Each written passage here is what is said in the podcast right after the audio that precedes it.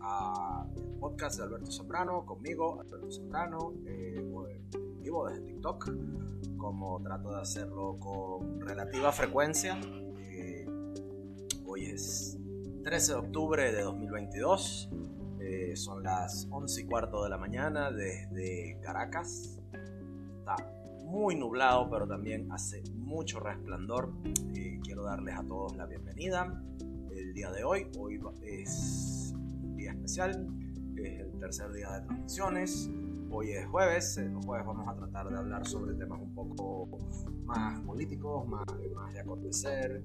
¿okay? Quiero recordarles que este podcast es posible y es traído a ustedes gracias a toda la gente que se suscribe a mi Patreon, patreon.com barra Alberto Soprano.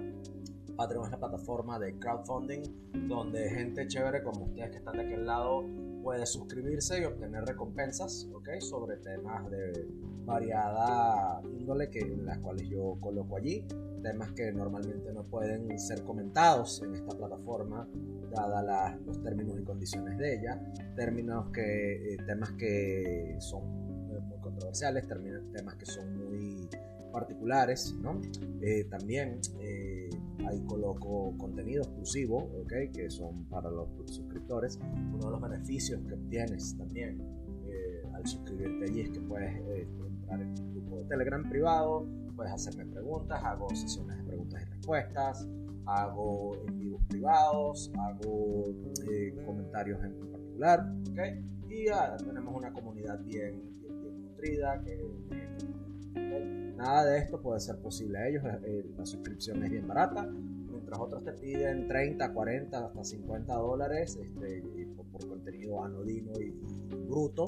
Ok, yo pienso que yo coloco contenido un poco más inteligente, un poquito más desarrollado. Ok, a partir de un dólar. Un dólar es todo lo que yo, eh, es un dólar más, es lo que yo pido, hay distintos niveles. Y a partir de los distintos niveles obtienes distintos niveles de recompensa.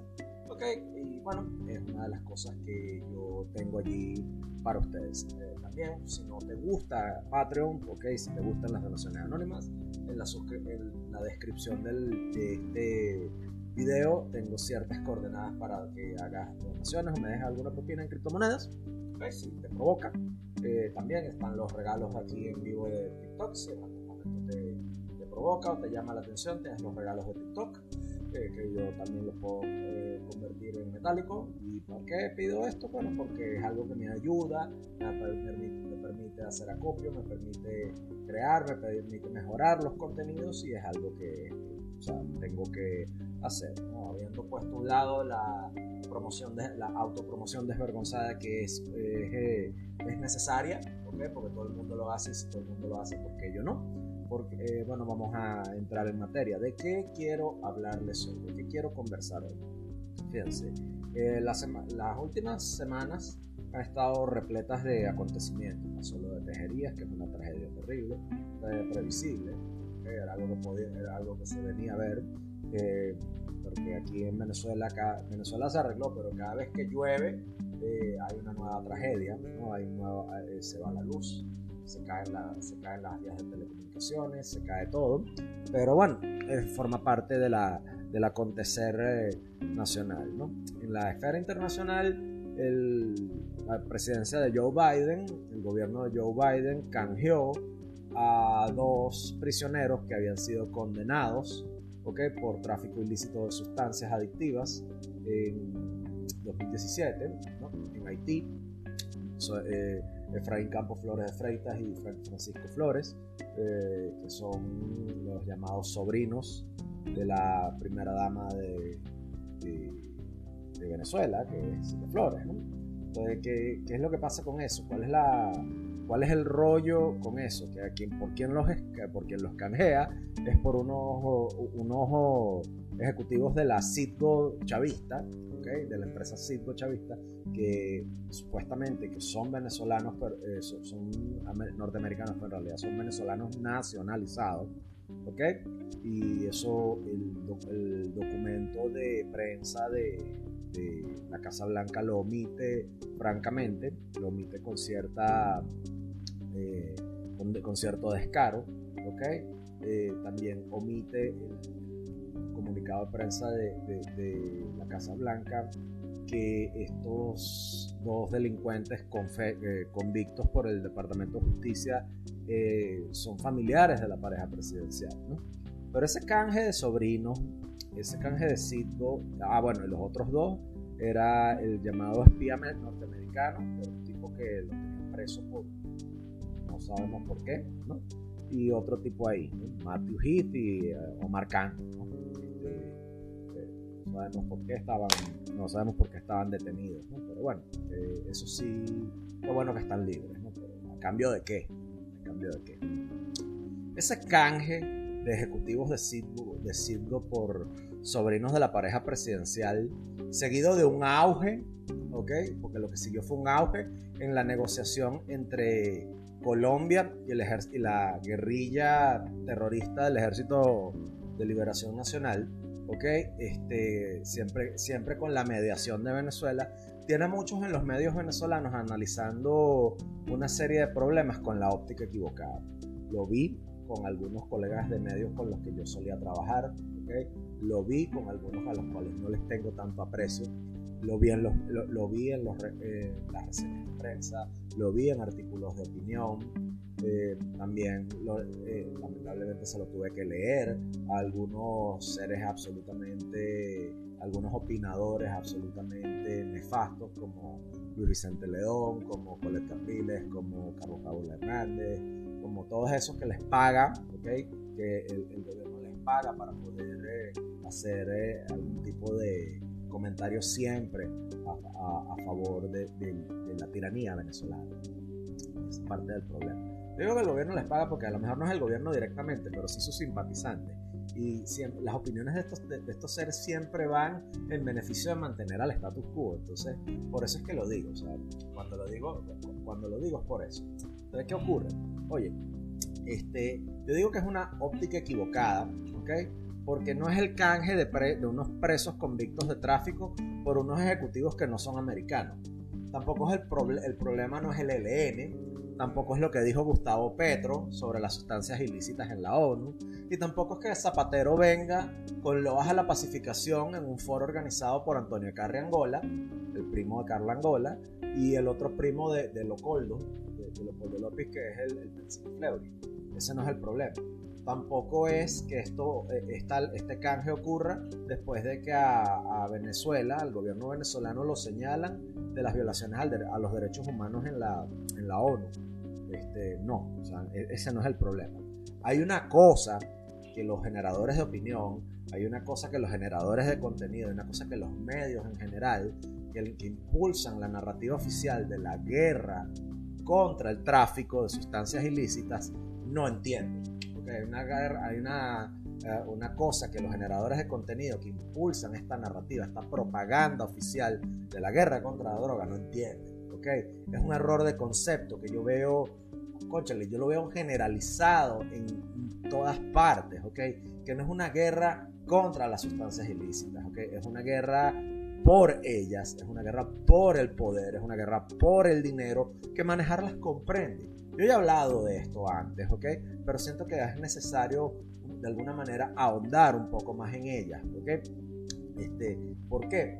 Porque los gobiernos pierden esa guerra porque en cierto modo fundamentan sus acciones con, una, con base a falsos supuestos que comparten con el mayor consumidor del mundo, que son los Estados Unidos, y con el mayor productor del mundo, que es Colombia y a mi país, que es Venezuela, lo sancionan por ser promotor de una actividad ilícita sobre la cual el mayor productor jamás, durante años, jamás ha, sido sancionado, que es, eh, que es Colombia, y que ahora tiene un presidente que, es, eh, que, está buscando regularizar, normalizar y, de alguna manera abrir la puerta, ¿ok?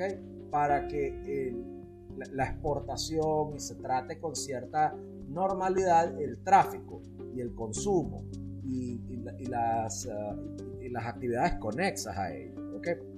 Entonces, yo parto de una serie de cosas, ¿okay? parto de una serie de, de, de, de ideas que quiero compartir con, con, con ustedes. ¿okay?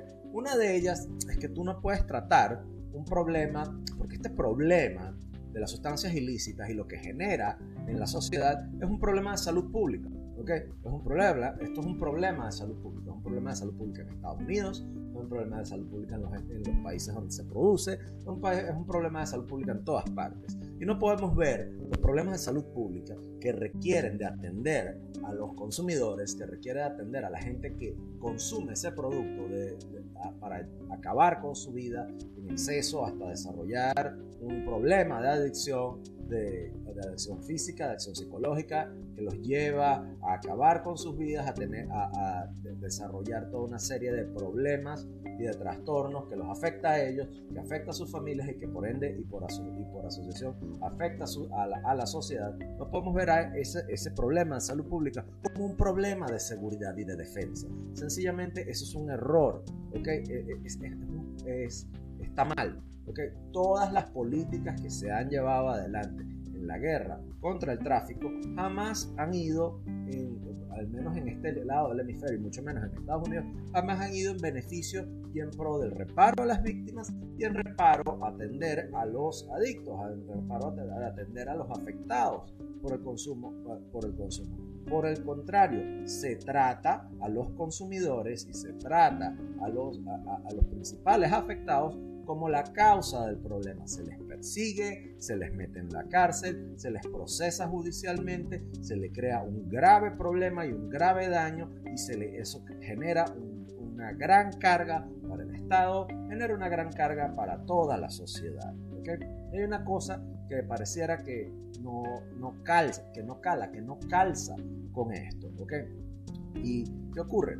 Eh, el negocio de los grandes carteles eh, como el supuesto cartel de los soles, eh, la organización de Sinaloa, el del Golfo, o sus atlátares, que, lo, que la propaganda, que la narrativa oficialmente, porque ese negocio no opera. porque la actividad ilícita del tráfico no opera con grandes carteles, como nos lo dicen en los medios, como nos lo dicen en la propaganda oficial. La realidad es dramáticamente otra. El negocio siempre opera muy bien a pequeña escala ¿ok? El microtráfico es lo que realmente mueve al tráfico mundial, ¿ok? Sí hay gente que maneja grandes niveles de volúmenes, ¿ok? Pero lo hacen a una pequeña, manejan grandes volúmenes a una pequeña escala, ¿ok? Porque es una, e, es una actividad que requiere de ciertos cierta cantidad de, requiere de cierta cantidad de grupos de, de grupos o personas para poderlo llevarlo para poder llevarlo adelante. Sí, puede ser de gran envergadura, pero tienes que verlo como una pequeña, en todo caso, una pequeña o mediana empresa. ¿Ok? La, eh, la falsa suposición de que si tú descabezas al jefe de una organización, mandándolo a una penitenciaría o mandándolo al cementerio, se acaba con el tráfico y se acaba con el problema, es una teoría que solo la soporta el papel en el que está escrita. ¿ok? Esa ha sido la forma de lidiar con el tráfico y con el problema al sur de la frontera americana durante décadas. ¿Y qué pasa? Que siguen apareciendo los capos, siguen apareciendo los supuestos carteles y sigue apareciendo la violencia de los carteles que afecta a nuestro lado del hemisferio, que generalmente es el que sigue eh, y el que sufre más este tipo de políticas de guerra contra el tráfico. ¿okay? La realidad es otra, ¿okay? la realidad es otra. Y estas mentiras, estas mentiras que los medios, estas mentiras que los gobiernos se hacen eco desde Estados Unidos, los gobiernos al sur de ellos, los gobiernos por todas partes, eh, repiten y esas mentiras, eh, esas mentiras, esas mentiras matan, esas mentiras tienen consecuencias terribles sobre la sociedad. ¿okay? Esas mentiras tienen unas consecuencias nefastas y deleterias sobre la sociedad porque no tienen impacto real sobre lo que se quiere mitigar. Si se quiere mitigar el consumo, si se quiere mitigar el tráfico, si se quiere mitigar la delincuencia, pues nada de las, que, nada de las actividades que están llevando adelante son, eh, o sea, nada de las actividades que están llevando adelante están contribuyendo a eso. Por el contrario, las perpetúan. La realidad es otra. Tú puedes sacar a un jefe de una organización criminal de esta envergadura y lo, único, lo único que vas a garantizar es que alguien más en algún otro lado consiga un ascenso. A un policía, a un militar le van a dar un ascenso y a otro malandro le, van va a tocar encargarse de toda esa operación. ¿Ok? Como dije antes, el negocio opera muy bien en unidades de producción pequeñas, ¿ok? Incautar ese montón de kilos, incautar ese montón de toneladas, cerrar laboratorios, enajenar bienes, congelar cuentas, no tiene ningún efecto. No tiene ningún efecto en la demanda, no tiene ningún efecto en el precio, no tiene ningún efecto en el reparo a las víctimas y no tiene ningún efecto en el, en el tráfico ni en el menudeo. Les repito, el modelo con el cual las autoridades afrontan el asunto del tráfico no les impide a los traficantes seguir haciendo negocios. No aumentan ni bajan los precios del producto. En todo caso, en el mejor de los casos, para los traficantes, los precios bajan. El incautar, el descabezar, eh, el meter preso al jefe de un cartel no hace que se altere la cadena de distribución no se altera la oferta, no se altera la demanda y mucho menos se hace algo por las víctimas de la violencia que genera no la guerra contra el narco, sino la guerra por el narco. Es un tema de la guerra por el narco, la guerra por el control que, que, se, por, sí, por el control de la sustancia, por el control de las actividades económicas conexas y por el control del poder político. ¿Ok? Es, esa es la cruda y la cruenta realidad. Que hayan tenido que mover, que haya habido un canje de presos entre Estados Unidos y, y Venezuela no implica nada porque eso ocurre en el día a día. ¿Ok? La gente que se llena la boca diciendo, no, que es que en Estados Unidos hay un Estado de Derecho.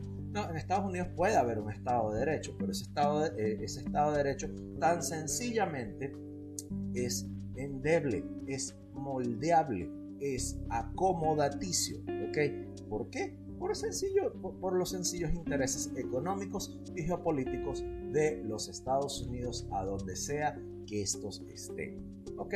Sencillamente, Estados Unidos se ha metido en una guerra que le ha costado miles de millones de dólares en Ucrania, apoyando una guerra de, de proxies, una guerra por sustitución, eh, una guerra en la cual ellos no tienen arte ni parte, ¿okay? al, apoyar a un gobierno absolutamente corrupto como el de Volodymyr Zelensky, ¿okay? al ser invadido de alguna manera, si se quiere, injusta, algunos piensan que es justa, otros piensan que no, dependiendo del espectro que te por parte de Rusia. ¿Ok? ¿Qué pasa? Estados Unidos ha abandonado por, por volición propia de sus gobernantes el querer tener algún tipo de independencia energética. Los precios del, eh, los precios del crudo se han de alguna manera despegado.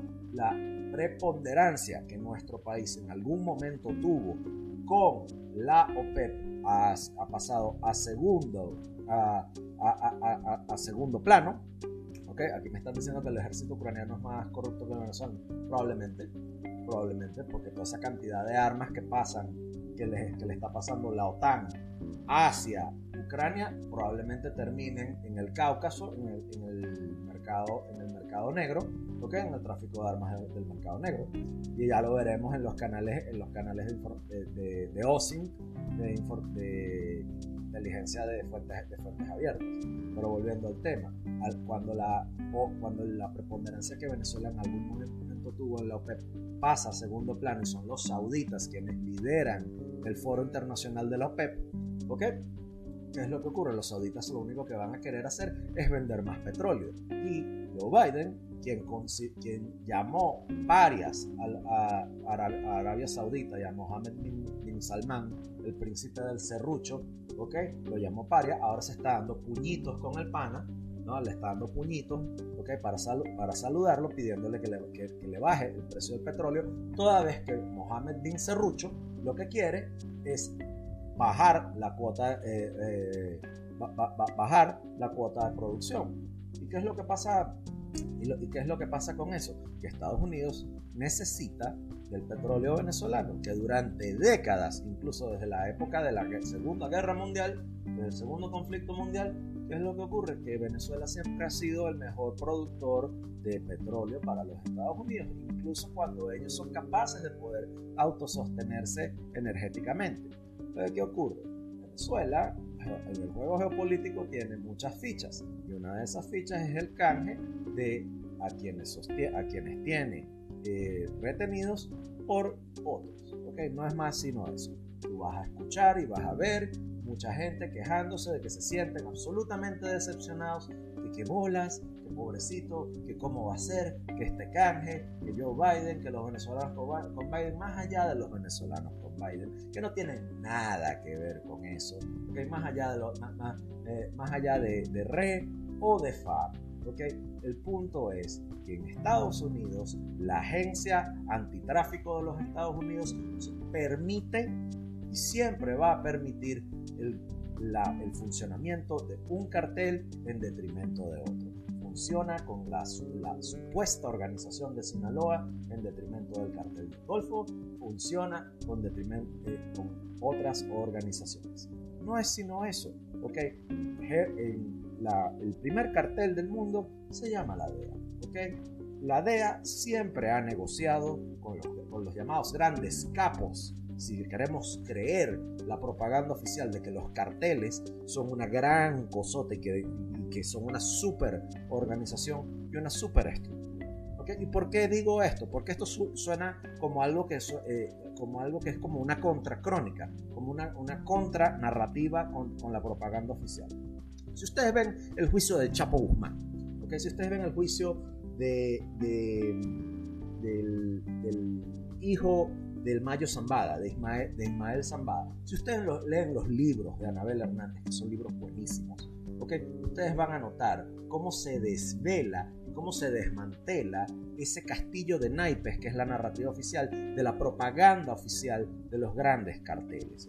Se nos hace creer que la organización de Sinaloa es una organización todopoderosa, que proyecta sus tentáculos hacia el poder en, México, que proyecta sus tentáculos internacionales hacia todo. Y en realidad lo que es la organización de Sinaloa es un montón de tipos que operan de forma, de forma inteligente y a veces coordinada para mandar despachos de vez enormes de vez en cuando a ciertas partes. Y ya no es más sino eso. Si ustedes ven el juicio al Chapo Guzmán, si ustedes ven el juicio del Chapo Guzmán, el Chapo Guzmán era un tipo que no sabía leer ni escribir. Y sin embargo, la Fiscalía de los Estados Unidos nos presenta al Chapo Guzmán como una supermente criminal capaz de poder orquestar y de poder organizar estructuras súper complejas de lavado y de legitimación de capitales que están más allá de su poder y más allá de su comprensión. El Chapo Guzmán era un es un hombre que cuando quería levantarse una mujer, cuando quería echarle los perros y coquetear con una mujer, le tenía que decir a uno de sus lugartenientes que por favor le escribiera una carta de amor. ¿Ok? O sea, el Chapo Guzmán era un tipo que no sabía leer ni escribir. Como un tipo que no sabe leer ni escribir es capaz de poder coordinar todo eso. Si, fueron capaces de agarrar al Chapo y meterlo en una cárcel, ¿ok? Si fueron capaces de poder meter al Chapo y meterlo en una cárcel, ¿por qué Sinaloa como una estructura organizacional todavía existe? ¿Ok? Como les dije antes, el negocio opera muy bien en unidades de producción pequeñas. Hay un y la única razón por la cual el negocio todavía sigue existiendo. Hay quien me dice que lo sobrevaloraron. Sí, lo están sobrevalorando porque es útil para la propaganda oficial. ¿ok? Es útil para la propaganda oficial. ¿Por qué es útil para la propaganda oficial? Porque te permite seguir perpetuando ese ciclo constante de violencia y de opresión que hay en los Estados Unidos que financia un sistema carcelario que se autoalimenta, un sistema judicial de auto, que se autoalimenta, un sistema del lobby de, del lobby de los perros de la guerra y de, los, y de las armas que se autoalimenta, de las víctimas que genera este conflicto constante. Esa es la realidad. Esa es la realidad. Entiendan una cosa, desmantelar esto, acabar con esto, acabar, aniquilar, ponerle un fin a la guerra contra el tráfico, que no es una guerra contra el tráfico, es una guerra por el tráfico, es una guerra por el control del tráfico, es una cosa muy complicada. ¿Por qué? Porque no puedes, ah, sencillamente no puedes hacerlo. Puedes quitar a un jefe, puedes incautar, puedes enajenar bienes, puedes congelar cuentas, pero sencillamente hay un montón gente dispuesta a ocupar el lugar de quienes son apartados de esa actividad económica, porque los márgenes de ganancia son muy grandes. No puedes acabar el negocio por dos razones. Por dos razones. La gente quiere los trabajos directos e indirectos que genera la guerra por el control del producto. Y dos, lo más duro, lo más difícil, ¿ok? Al final, la policía y los soldados terminan metiéndose en el negocio, miren lo que pasó en México, ¿ok? Los Zetas, ¿ok? E, e, esa super supuesta organización, ese super cartel sanguinario del cual hicieron películas, del cual hicieron series, del cual hicieron documentales. El jefe de los Zetas se llama Ociel Cárdenas Guillén, ¿ok? Los Zetas hicieron desastres Okay, a primera, en las primeras, los primeros años de la década de los 2000 en México. Okay. El jefe de los Zetas, el Cárdenas Guillén, era policía. Los, Zetas eran todos policías y ex policías y ex militares. Según un reporte del Fort Leavenworth de la inteligencia militar, de la inteligencia del ejército de los Estados Unidos, cerca de 100.000 soldados mexicanos en la primera década del año de, los 2000, de la, la, primera década de, este milenio, se fueron del ejército al narco. ¿Ok? 100.000 soldados mexicanos. ¿Ok? Entonces, ¿qué pasa? O sea, tengan idea de eso. Cuando a Ociel Cárdenas Guillén lo meten preso, ¿ok? Ociel Cárdenas Guillén negocia con la DEA entrega, ok, a, entrega a sus colaboradores. José Cárdenas Guillén sale de, la, sale de la cárcel aproximadamente, no este, sino el año que viene, ok. Dejen que eso se, se siente. el Cárdenas Guillén pagó solo alrededor de unos 7, 8 años de cárcel, más o menos la, la misma cantidad de tiempo que pagaron de cárcel los sobrinos de la pareja presidencial. Entonces, quiero que eso caiga y se, asente en, la, en, la mente de, quienes me escuchan, en la mente de quienes me están viendo. ¿okay? La guerra contra esto, la supuesta guerra contra esto, comenzó en los años 70 contra Richard Nixon, eh, con la presidencia de Richard Nixon. Richard Nixon era un hombre que era cuaquero, ¿ok? Pero era, los cuaqueros son una gente que es muy religiosa, es muy, eh, muy pacata, muy, muy puritana, eh, son muy, muy conservadores, ¿ok? ¿Y qué, ¿Y qué es lo que pasa? Que eh, Nixon le tocó heredar a la guerra de Vietnam la guerra de Vietnam generó muchísima, muchísima, muchísimo descontento en lo social, sobre todo en los jóvenes que eran reclutados en contra de su voluntad para irse a pelear a otras, al otro lado del mundo una guerra que realmente no tenía sentido contra un enemigo que conocía mejor el terreno de ellos. ¿Y qué pasaba? Que los que regresaban regresaban absolutamente traumatizados, mutilados y regresaban a vivir en una sociedad cuyo gobierno no se preocupaba en lo absoluto por ellos. Algo así como lo que ocurrió en Irak, algo así como lo que ocurrió en Afganistán, y fíjense cómo ese, ese ciclo de guerra perpetua por paz perpetua sigue creciendo. Y de paso, regresaron y regresaron adictos, porque allá aprobaron las sustancias ilegales. Entonces fíjense cómo ese ciclo se va perpetuando y se va perpetuando una y otra y otra vez durante más de 60 años. ¿Y qué pasa con esa guerra por el control de las sustancias ilícitas, que creó la mayor población carcelaria de la historia de la humanidad. Costó más de un millón de trillón, un, trillón de dólares. ¿ok? Piensen todo lo que Estados Unidos pudo haber hecho con ese dinero. ¿ok? Eh, eh, en, materia de salud, en materia de escuelas, en materia de infraestructura, en lo que ustedes quieran. ¿ok? Piensen todo eso toda esa guerra, eh, eh, todo, ese dinero no impactó ni la oferta, no, impactó la demanda, en todo caso mejoró la calidad del producto y ahora es más barato. Ahora la calidad de los productos, que se, los productos ilícitos que se comercian en los Estados Unidos son mucho más baratos y de mucho mayor calidad que cuando comenzó la guerra. ¿okay? No cabe en la, en la mente de ningún estratega militar y de ningún analista eh, mantener esto todavía vigente. No cabe en la cabeza de ningún estratega este tipo de cosas. Entonces, ¿cómo llegamos a este nivel de idiotez? ¿Y por qué se, y por qué se perpetúa? Bueno, se perpetúa porque el conglomerado militar industrial norteamericano, conglomerado de las armas, el conglomerado de la, de la, de la regencia de las prisiones, eh, de, las prisiones privadas, el conglomerado farmacéutico, el conglomerado de todos sus lobistas y de, y de, todo, y de toda la gente que los corteja políticamente, quieren que así sea. ¿Ok? No se han dado cuenta, ¿ok? De esto. Pues sí, el detalle es que es, una es algo muy difícil de, relatar, es algo muy difícil de decir y es algo muy difícil de hacer que la gente se lo crea. ¿Ok? ¿Por qué? Porque, bueno, mucha gente simplemente está demasiado engranada y enchufada a la Matrix, como quien dice. Esto es como decimos en, en la cultura pop, es darte la píldora roja.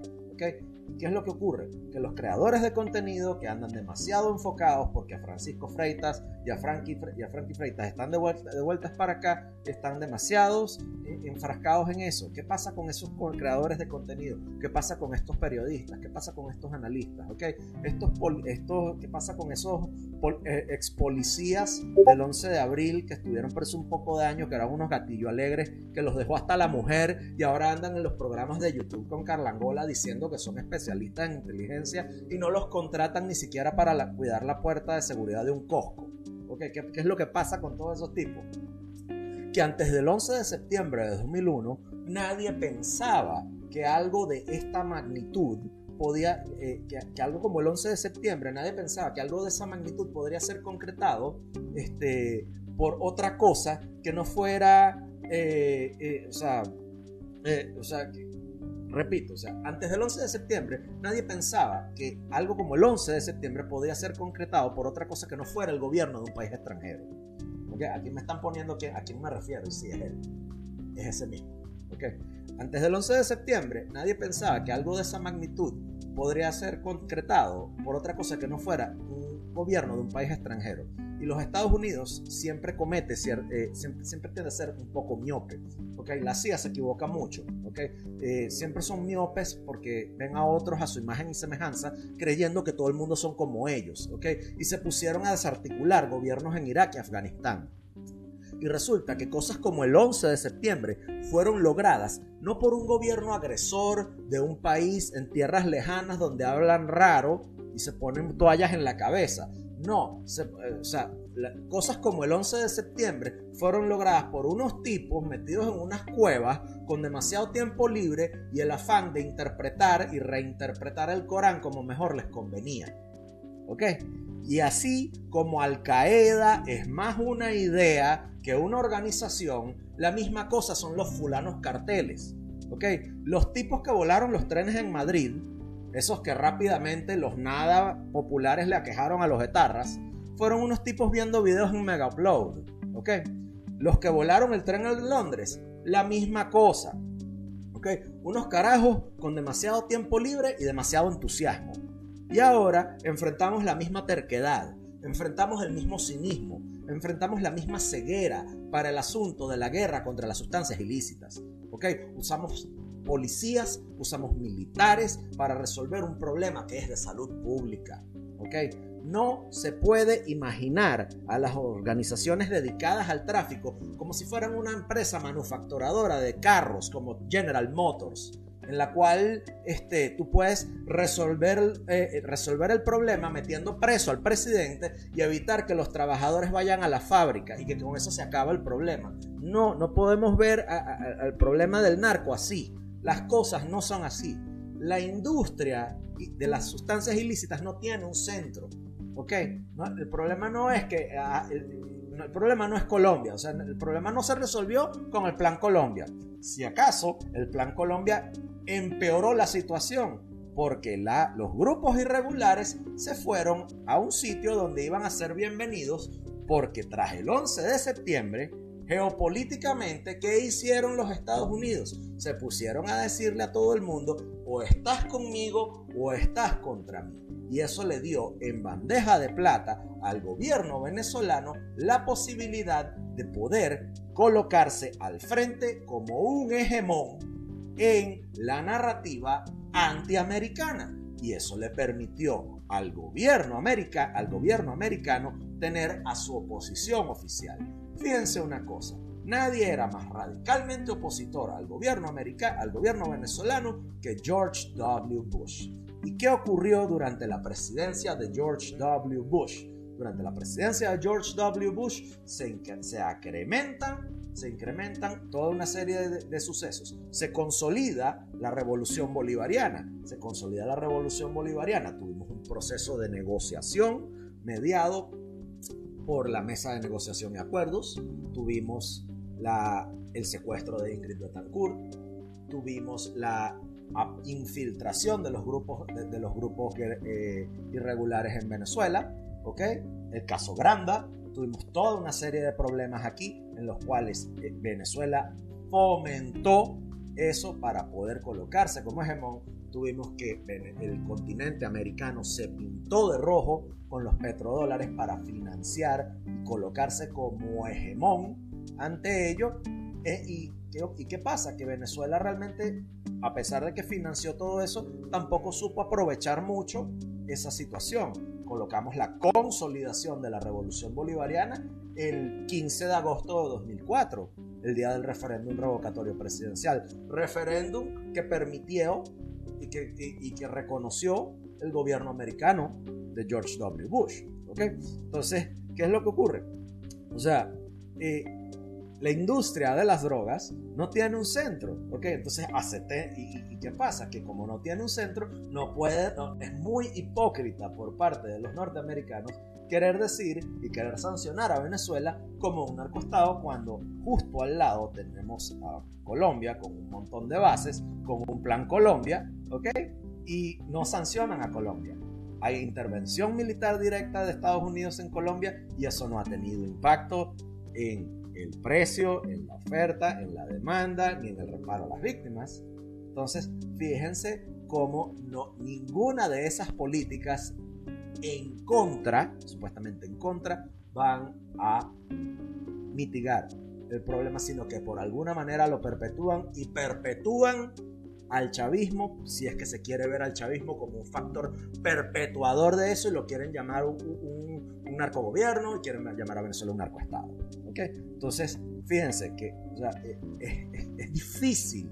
A mí no, yo no estoy contento por decir esto, porque es una cosa que es muy difícil de, explicar, es una cosa que es muy difícil de asimilar, pero, o sea, no tiene remedio, no, no, o sea, no, no, no tiene remedio a 70 años de esta guerra cara, sanguinaria y anodina, ¿qué tenemos que aprender? ¿Por qué soy tan general con el tema de los sobrinos o como el tema del ELN? Porque forma parte de lo mismo. Estados Unidos no está dispuesto con su agencia antinarcóticos, el DEA, a finalizar esa guerra por el narco. Tal decisión implica el abandono de toda una enormísima serie de estructuras financieras financieras que van en su beneficio.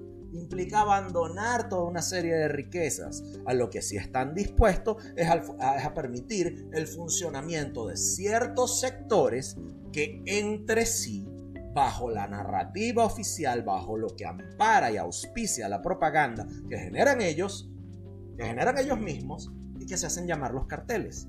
No es sino eso. No hay que buscarle las cinco patas al gato. La realidad está allí no te gusta, puedes evadirla. Lo que no puedes evadir son sus meras consecuencias. Desempaquemos esto un poco, ok, desempaquemos esto un poco. Venezuela no juega en un rol mayor en el asunto, en este asunto y en este problema que en el de la cadena de distribución. Por ende, no es un punto central en la industria. Tú puedes quitar a Venezuela de la ecuación y lo que habrán son otras rutas de exportación, desde Colombia, que es el verdadero Estado que nunca sanciona. Y si hablamos, si hablamos de legalizar, lo que tímidamente sugirió Gustavo Petro con sus comparaciones entre los alcaloides y los hidrocarburos, tenemos que revisar un par de cosas, ¿ok? El ALCA, el Acuerdo de Libre Comercio, ¿ok? Lo cual nos lleva de, de vuelta al, al 11 de septiembre, en el momento en el cual George Bush tras la caída de las Torres Gemelas, le dice a la gente, o estás conmigo o estás contra mí, el estar conmigo implicaba aceptar los acuerdos de libre comercio y aceptar el, el, modelo de capitalismo que George Bush representaba. ¿okay? Y Chávez siempre se opuso a eso. ¿Y qué es, lo que ocurre? qué es lo que ocurre? Que el ALCA es un fracaso y que la guerra contra esto, la guerra contra el narco es un fracaso y que este, no, hay, no, hay, no existen ciertas cosas. No hay una violencia de carteles, como lo pintan en Estados Unidos, que se cuela hacia el norte de la frontera. En todo caso, hacia el norte de la frontera cada vez es más seguro. Los pueblos fronterizos en Estados Unidos, ¿ok? Este, eh, Galveston, los pueblos fronterizos, o sea, eh, Tucson, Arizona, los pueblos que están en la frontera de México con Estados Unidos, si se quiere, cada vez son más seguros, la gente se muda para allá, ¿ok? Eh, está repitiendo mentiras en Estados Unidos que matan a la gente, que tienen como consecuencia la culminación de la vida de alguien más, no, no, es correcto, ¿ok? Pacificar guerrilla, y si nos vamos para este lado del mundo, ¿ok? Porque México está bastante lejos de Venezuela, ¿ok? Como también está bastante lejos de Venezuela el Darién, ¿ok? Para que nos estén echando la culpa de lo que ocurre en Darién a, los venezolanos, ¿ok? Una falta, porque es un inciso. Lo que ocurre en Darién no es culpa del gobierno venezolano, mucho menos es culpa de los venezolanos que, decidimos hacer vida aquí, para que nos lo estén, para que nos lo estén encasquetando. ¿okay? El Darién está lejísimo, lejísimo de Venezuela. Eso es culpa y falta de las autoridades panameñas y es culpa y falta de las autoridades eh, colombianas. Si ahí no hay gobierno, eso es problema de ellos. Pero eso no es culpa de nosotros, para que no lo estén encasquetando. Entonces, vamos a hablar de aquí. Si aquí, en este lado del mundo, pacificamos unas guerrillas, ¿ok? Para luego encasquetárnoslas y metérnoslas aquí, en Venezuela, eso tampoco nos va a resolver el problema. No nos va a resolver el problema a los venezolanos, ¿ok? Pero por hacerlo, porque los colombianos lo hicieron, porque ellos no son tontos, por hacerlo, por, sacar a unos guerrilleros, ¿ok? Eh, y llamarlo pacificación. ¿Qué, la, es la pacificación en Colombia? Guerrilleros dejen las armas. Los que no quieran dejar de las armas se van para Colombia. Resultado, a Juan Manuel Santos le dan un Nobel. Eso fue lo que pasó. Puede que no les guste lo que les estoy diciendo, pero eso fue lo que pasó.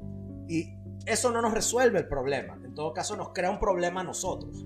Ahora, nosotros los venezolanos tenemos cierta cuota de responsabilidad al escoger y al permitir que aquí hayan una serie de gobernadores, eh, eh, una serie de, gobernadores y, de líderes que permiten este tipo de vagabundería. Pero eso es harina de otro costal. Lo que sí les voy a, este, eh, o sea, lo que sí les quiero decir es que que, en Venezuela nosotros tengamos a unos, unos gobernadores incompetentes, corruptos y faltos de toda ética más allá que la del trabajo para llenarse sus bolsillos, trae consecuencia que a los venezolanos nos sancionen eh, por no haber hecho nada, o sea, sancionen a los ciudadanos de pie por no haber hecho nada. Y eso es lo chingo. Yo no estoy desvirtuando nada, yo con eso no le estoy quitando mérito a los responsables de que el ELN y las guerrillas colombianas ahora sean una empresa minera en el, en el arco minero venezolano. Lo que sí les voy a quitar es ese regodeo de diversión que tienen muchos por ahí, diciendo ese montón de barbaridades que les quieren hacer creer a la gente de que el cartel de Sinaloa es todopoderoso, que hay un cartel de los soles, que si el Chapo, que si el cartel del Golfo. No, no, eso es mentira. Lo cierto es que el Chapo no sabía leer ni escribir, ya se los expliqué.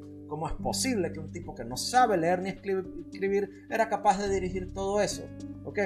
Países como Italia, como Italia, que tienen mafias bien organizadas, ¿ok? Pues si hay algo que podemos reconocer es que la mafia italiana es una cosa súper organizada. Hay series, hay películas, hay, hay, libros, hay novelas, hay productos culturales que nos hablan a, a lo largo y a lo ancho sobre la mafia. O sea, países como Italia, con mafias bien organizadas, maduraron y se dieron cuenta que no es, no, no es suficiente con detener a los jefes de la mafia y tumbarles sus actividades. No. ¿ok?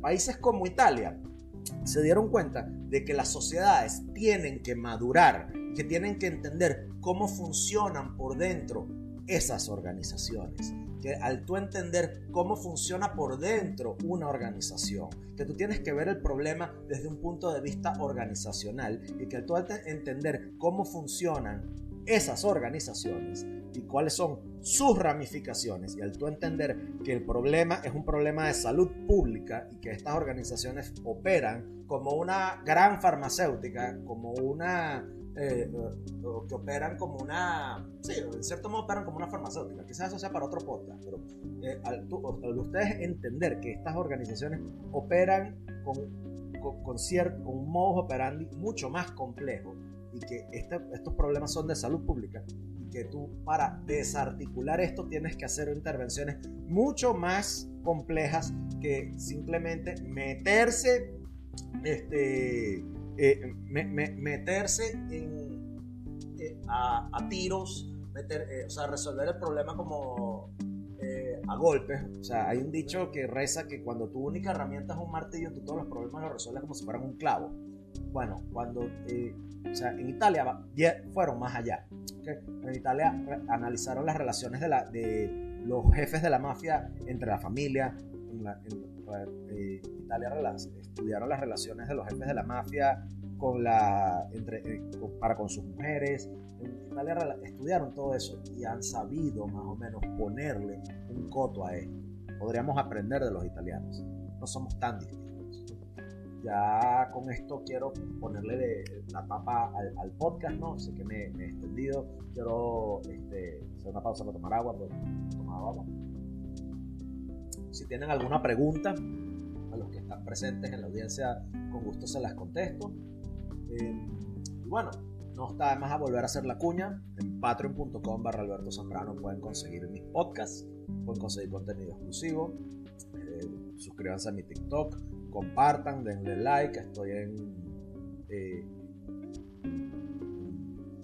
Apple Podcasts, Spotify, Amazon.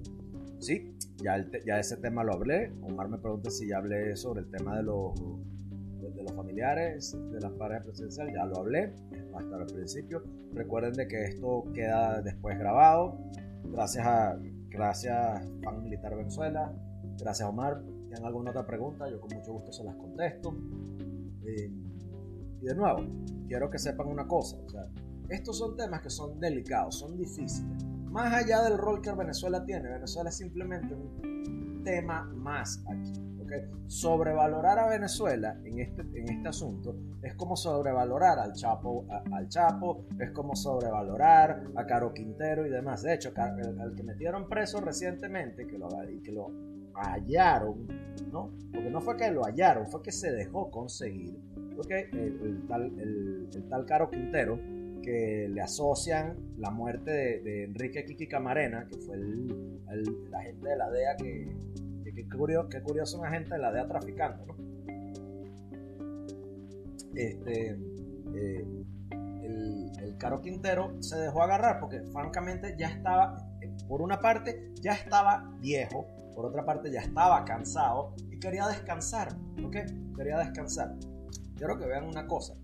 Em, el, verdadero supuesto jefe de la organización de Sinaloa, que es eh, Ismael El Mayo, El Mayo era un tipo que en los diarios del, hijo, Ismael, Ismaelito Zambada, eh, el, hijo, en sus diarios de prisión, cuenta cómo el, papá dice que él trabaja para el gobierno, que todos los meses, todos los meses, el, jefe de, el supuesto jefe, el Mayo Zambada, tenía que pagar una nómina mil millonaria, ¿ok?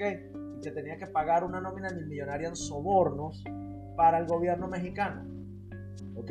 Para que no, para que no lo dejaran, para que, para que lo dejaran quieto. Entonces, eh, fíjense cómo se va cayendo eh, esa, esa, cuestión. Aquí me ponen, ah, aquí me ponen un tema. El, tema del Darien es un boom cuando eso siempre ha sido una ruta. Sí, el tema del Darien siempre ha sido, siempre ha sido una, una ruta. ¿Qué es lo que pasa? Que hay ciertos sectores dentro de la narrativa de la mal llamada diáspora venezolana, porque ahora se quiere utilizar ese término de diáspora se quiere y se le quieren dar ciertas connotaciones de que Venezuela, de que el, fenómeno de la, de la migración venezolana es como si fuera el fenómeno de la migración judía, ¿no? Que somos una, somos una diáspora. Ahora se quiere eh, utilizar ese, eh, esa retórica, ¿no? Y parecería que cobran por la, por la cantidad de, de desplazados, ¿ok? Y la gente allá, pues, o sea, la, gente allá va constantemente eh, metida por eso. Entonces me llama muchísima la, muchísimo la atención por esa cuestión. Entonces, fíjense, ¿por qué otra, otra gente me pregunta? Otra gente, no, ya, tengo que leer los comentarios. ¿Por qué a Colombia no se le acusa de, de, ser un estado un, un, estado que beneficia a esto? Muy sencillo, a Colombia no se le, no, se le acusa como tal, porque Colombia es el principal productor y ahí hay una demanda hay una demanda que tiene que ser satisfecha. Si tú aniquilas con el que te, con el que te da, el que te produce y el que te da, ¿cómo quedas, eh, o sea, cómo quedas tú? ¿Ok? ¿Quién te va a satisfacer esa demanda? ¿Quién te la va a, quién te la va a dar? ¿Cómo, cómo haces? ¿Cómo le das? ¿Cómo quedas? Es, complicado, es, es, un, grave problema. Porque a los Estados Unidos le beneficia ese tema bueno, les beneficia, eh, al Estados, a Estados Unidos les beneficia ese tema por una serie de razones. ¿okay? Eh, quiero que lo veas desde este punto de vista. No solamente es la venta directa, es la generación de las actividades conexas. Los traficantes, la gente que está involucrada en este tipo de, de, asuntos, la gente que está involucrada en este tipo de, en este tipo de problemas, tiene... Eh, que lavar el dinero. Y el mejor sitio para lavar el dinero, ¿dónde es? En los Estados Unidos. En los Estados Unidos. Y eso es una cantidad gigantesca de dinero que está moviéndose por el sistema financiero de los Estados Unidos. Entonces, esa es, esa es, la, esa es la principal razón. ¿Ok? Y bueno, sí, como tú dices, por el tema de, la, de las relaciones diplomáticas. ¿no? Entonces, entonces eh, yo, yo considero que hay una serie de, hay una serie de cosas que están involucradas en ese asunto. ¿no? Entonces, bueno, en cierto modo, cierto modo por ahí van los tiros. Ya con esto, ¿no? Eh, quiero eh, concluir. Espero les haya gustado. Tengo que retirarme.